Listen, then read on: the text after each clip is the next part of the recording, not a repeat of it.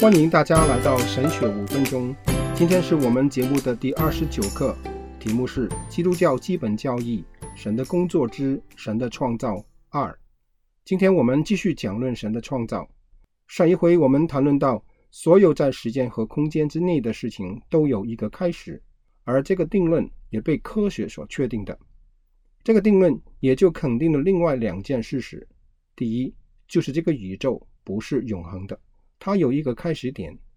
第二，我们知道，如果现在存在任何东西，那么在没有宇宙出现之前，必定有一个不需要被创造，而又是永恒的自我存在的东西。关于第一点，它不难理解，我们就不花时间来讨论了。所以，我们还是用多一点时间来讨论第二点吧。有一位有名气的思想家罗素，在他与科普斯顿的著名辩论中。他认为，当前宇宙是一系列无数的有限因果而来的结果。他所提倡的这个无尽系列，一直追溯到永恒，是由一个因果引致另外一个因果而来的。但是，这个想法没有解决了什么，它仅仅是将自我创造的问题追溯到永恒，却没有回答什么。这是一个根本上愚拙的概念。其实它是比愚拙更糟糕。愚拙的事情可能是真的，但是从逻辑上来讲，这个概念是不可能的。罗素可能否定没有一件事情是从无有而来这个法则，但他若要反驳他，他必须要抛弃自己的思想和理智。我们知道，如果现在存在任何东西，那么我们可以肯定一个法则，就是有东西是没有开始的。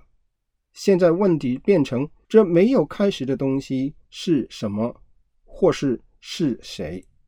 许多学者认为，这个什么的答案在宇宙中可以找到。他们争辩说，没有必要超越宇宙去寻找没有起源的东西。也就是说，我们不需要假设像神那样超越宇宙的东西。宇宙本身可以供应所有人类提出的问题的答案。在刚才描述的概念上潜伏着一个微妙的错误，这错误与“超越”一词的含义有关。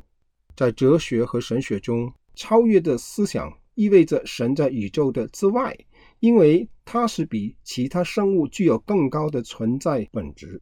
我们通常称神为至高无上的存有。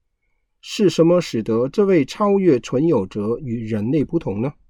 当我们说神是至高无上的时候，我们是说，它是与其他普通存有者不同的存有者，这到底有什么区别呢？它之所以被称为至高无上，是因为它没有开始，它是至高无上的，因为其他所有生物都归功于它的存在，而它的存在归功于它自己。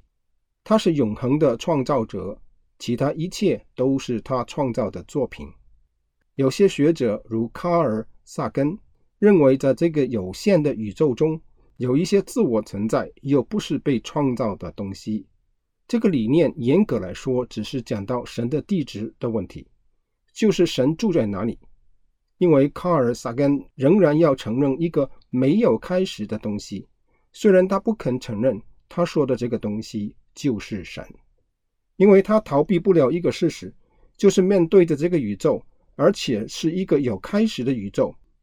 我们必须来到一个结论，就是一定有一位超越的、没有开始的、至高无上的存有者，不然今天什么都没有。这结论就是《创世纪》告诉我们的：起初，神创造天地。这句话不单只是基督徒的信仰基础，更是一个合理又必要的概念。我们这两次的讲论。证明了宇宙的出现乃是由因为没有开始的存有者所创造的。从下一次开始，我们会精简地看看神奇妙创造的工作，请大家留意。好，今天我们就讲到这里，愿神赐福给大家，我们下回再见。